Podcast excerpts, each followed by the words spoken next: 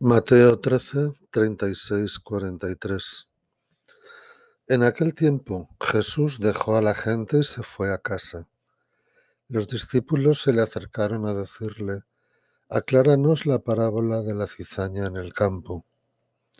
Él les contestó, el que siembra la buena semilla es el Hijo del Hombre. El campo es el mundo. La buena semilla son los ciudadanos del reino las cizañas son los partidarios del maligno. El enemigo que la siembra es el diablo. La cosecha es el fin del tiempo y los segadores los ángeles.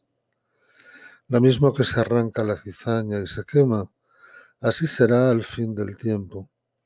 El Hijo del Hombre enviará a sus ángeles y arrancarán de su reino a todos los corruptores y malvados y los arrojarán al horno encendido. Allí será el llanto y el rechinar de dientes. Entonces los justos brillarán como el sol en el reino de su Padre. El que tenga oídos, que oiga.